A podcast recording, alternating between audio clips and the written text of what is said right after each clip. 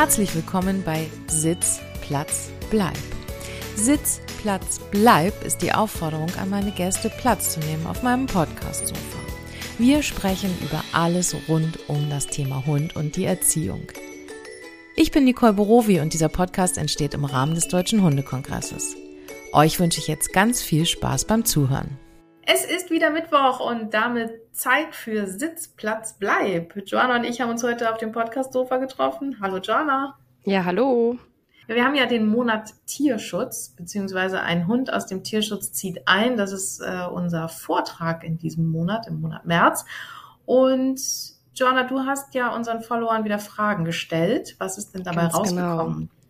Die meistgestelltesten Fragen waren unter anderem, wie erkenne ich dann eine seriöse Tierschutzorganisation? Also es gibt ja unfassbar viele, aber wie erkenne ich da die richtige, die vielleicht, ja. äh, wie Ralf Pessmann vielleicht auch gesagt hat, nicht nur Geld machen möchte, sondern wirklich den Tieren helfen möchte. Genau, also wer nochmal in die Podcast-Folge vor dieser Folge reinhören will, da hatten wir nämlich den Ralf Pessmann aus dem Tierheim Ulm zu Gast und der hat da ganz viel Stellung zugenommen, hat da ganz viel zu gesagt. Und eine seriöse Tierschutzorganisation, ich würde damit anfangen, wenn ich das google, dass ich eine finde, die einen guten Internetauftritt hat, wo auf jeden Fall Impressum und Telefonnummer drin sind. Mhm, ja. So, damit ich da anrufen kann, damit ich Fragen stellen kann. Wenn da keine Telefonnummer ist, würde ich schon mal sehr hellhörig werden. Ja, okay, alles klar. Genau. Und was man auch immer im Kopf halten sollte, eine Tierschutzorganisation braucht genauso wie jeder Hundetrainer, der gewerbsmäßig andere Menschen anleitet, mit ihren Hunden was zu lernen, eine Erlaubnis nach Paragraph 11 des Tierschutzgesetzes. Mm, ja, das macht Sinn. Die Erlaubnis bekommt man vom zuständigen Veterinäramt und eine gute Tierschutzorganisation schreibt das auch auf ihrer Internetseite oder zeigt das, dass sie diese Erlaubnis haben und wenn man da unsicher ist, würde ich einmal danach fragen, ob die Organisation mhm. das hat, beziehungsweise man könnte auch beim zuständigen Veterinäramt der Stadt, in der diese Organisation ansässig ist, nachfragen. Ja, okay. Wie sieht das denn überhaupt aus? Wie wird das zu Hause dann auch ausgesucht? Ja, das ist ist hier und da natürlich ein bisschen unterschiedlich. Ich habe es jetzt aber auch schon bei uns in der Nachbarschaft erlebt, dass eine Familie einen Hund aus dem Tierschutz aufnehmen wollte die haben erstmal so einen Fragebogen ausfüllen müssen, mehrere Telefonate und Gespräche. Und dann ist sogar ein, ein ehrenamtlicher Mitarbeiter dieser Organisation losgelaufen, mhm. hat das zu Hause angeguckt, hat ah, okay. geschaut, ob äh, die Familie sich da auch ja die richtigen Gedanken gemacht hat, ob das zu Hause das zulässt, ob alles ordentlich ist und äh, ja hat so eine Art Vorkontrolle durchgeführt, bevor überhaupt der Hund dann dort ins Zuhause einziehen durfte macht ja auch Sinn, ne? Ich meine, jeder Hund äh, ist da ja auch unterschiedlich, hat andere Bedürfnisse, vielleicht eine andere Vorgeschichte und und und. Genau. Ja, wäre ja schon schön, wenn das dann passend zum Hund oder auf den Hund zugeschnitten das zu Hause ausgewählt wird. Genau, und bei den Rassehunden ist es ja auch so, wenn der Züchter oder wenn man sich bei einem Züchter bewirbt, dass man einen Hund haben möchte, dass viele Züchter die zukünftigen Hundehalter auch sehr, sehr genau aussuchen, Gespräche führen, zu mhm. sich nach Hause einladen. Und äh, genauso kann man das ja auch andersrum machen. Und ja, letztendlich, okay. die, die ehrenamtlichen Mitarbeiter kennen vielleicht die Hunde sogar schon, die da vermittelt werden sollen. Die wissen genau, der Hund ist eher ängstlich Geräuschen gegenüber. Dann wäre es nicht so mhm. förderlich, den Hund mitten in der Stadt unterzubringen. Wenn man weiß, dass die Familie mit dem Hund jeden Tag mit der U-Bahn, S-Bahn, ja.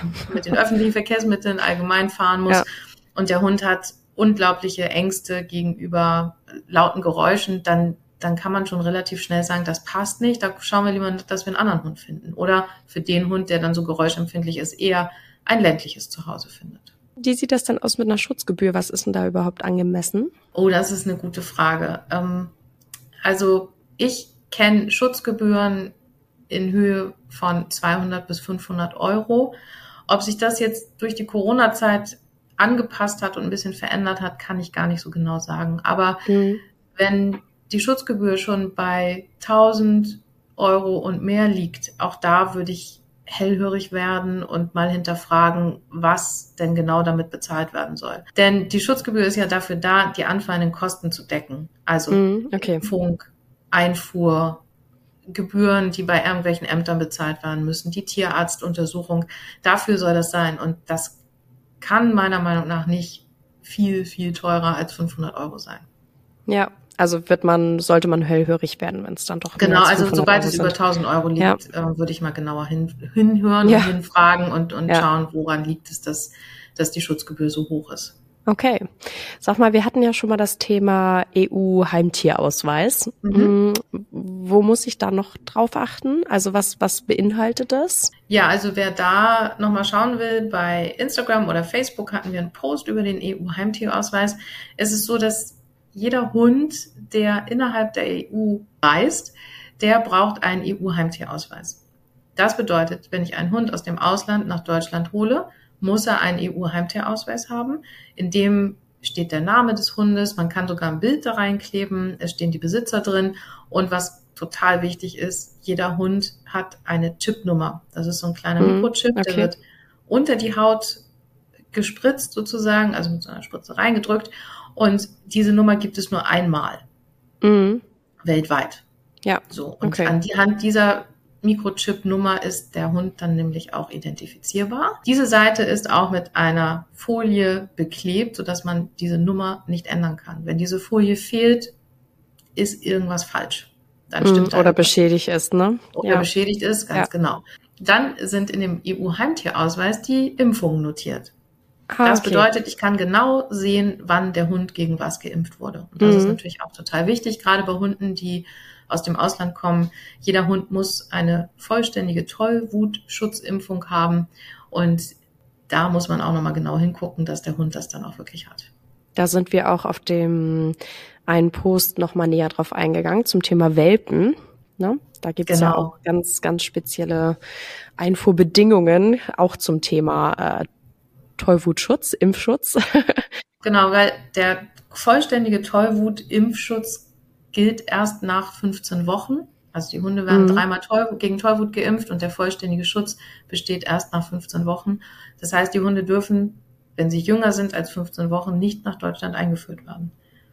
Und da gibt es wirklich auf dem Schwarzmarkt ganz unseriöse Tierhändler, die Welpen von irgendwo nach Deutschland bringen und sie hier für viel Geld ja. verkaufen.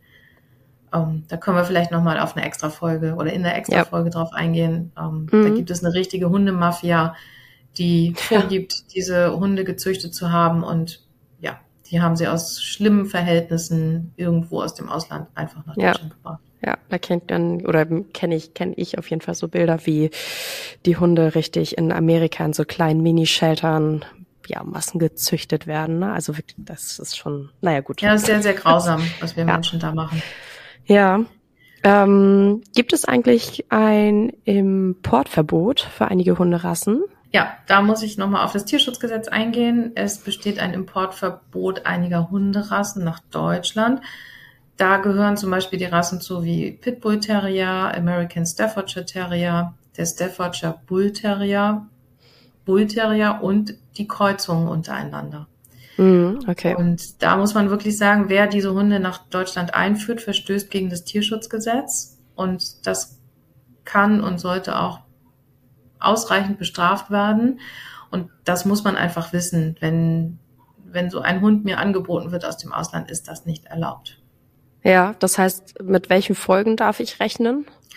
Oh, da bin ich, da bin ich nicht im Rechtssystem äh, so bewandert tatsächlich, aber das kann kann hohe Geldstrafen ähm, nach sich ziehen und sicherlich irgendwann auch mal eine Haftstrafe, wenn man öfter erwischt wird, denke ich. Okay.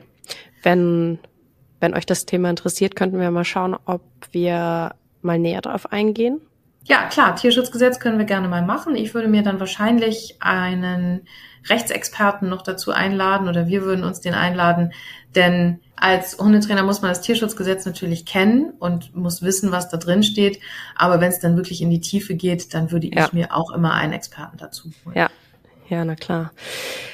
Dann ähm, habe ich noch eine Frage. Ist es denn überhaupt gut, einen Hund von der Straße aus dem Ausland zu holen? Also es ist ja so eine relativ große Frage, recht mhm. umfangreich. Mhm. Haben wir ja auch gerade eben schon einmal grob angehauen. Ähm, was genau. sagst du denn dazu?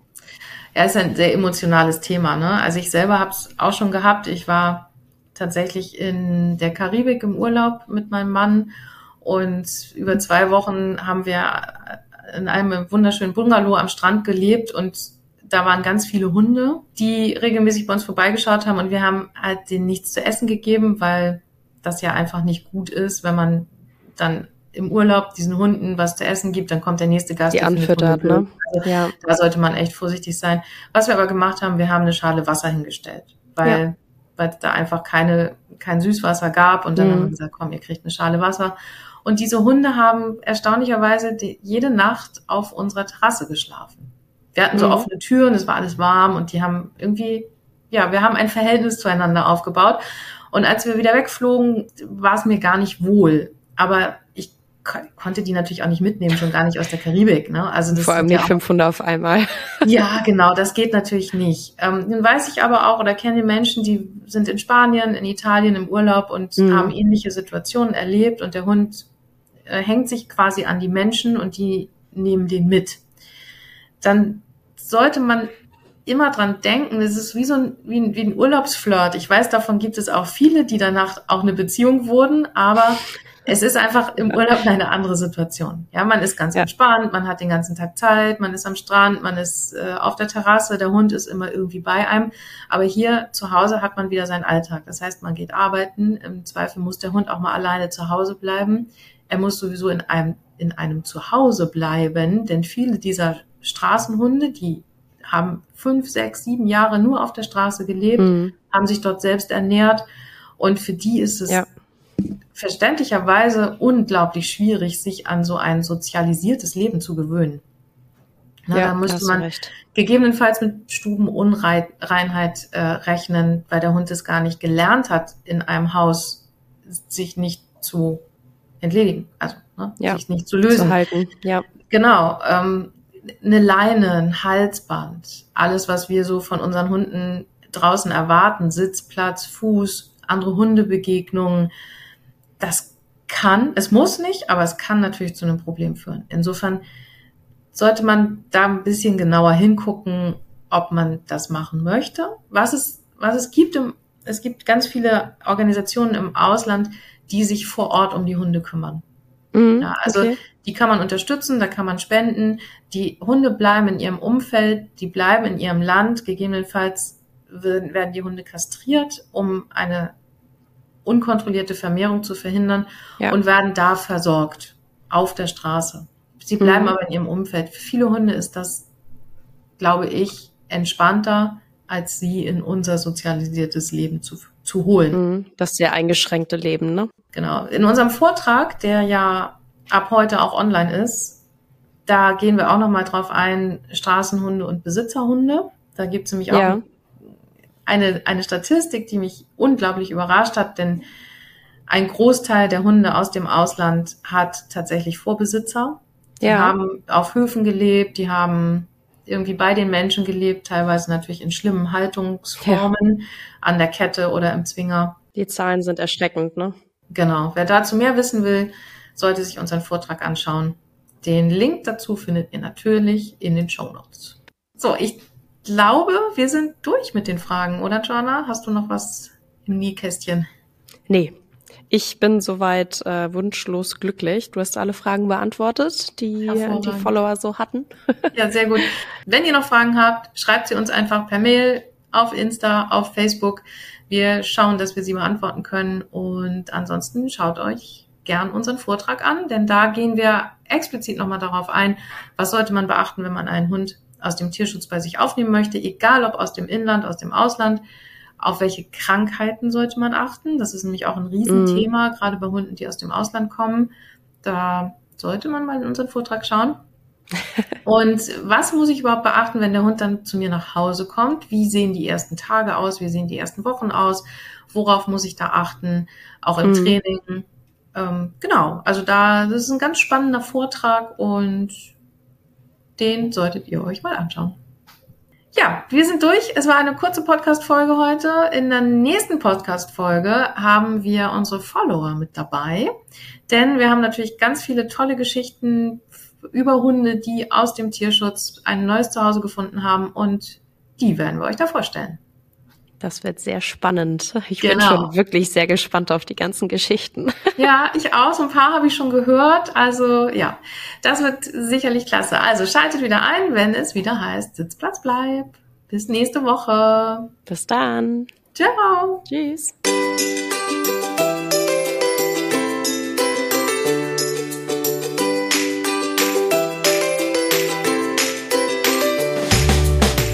Ich hoffe, dass dir auch diese Folge von Sitz, Platz, Bleib gefallen hat. Du findest unser Angebot auf deutscher-hundekongress.de und natürlich auch auf Facebook oder Instagram. Bis zum nächsten Mal wünsche ich dir eine wundervolle Zeit mit deinen Vierbeinern.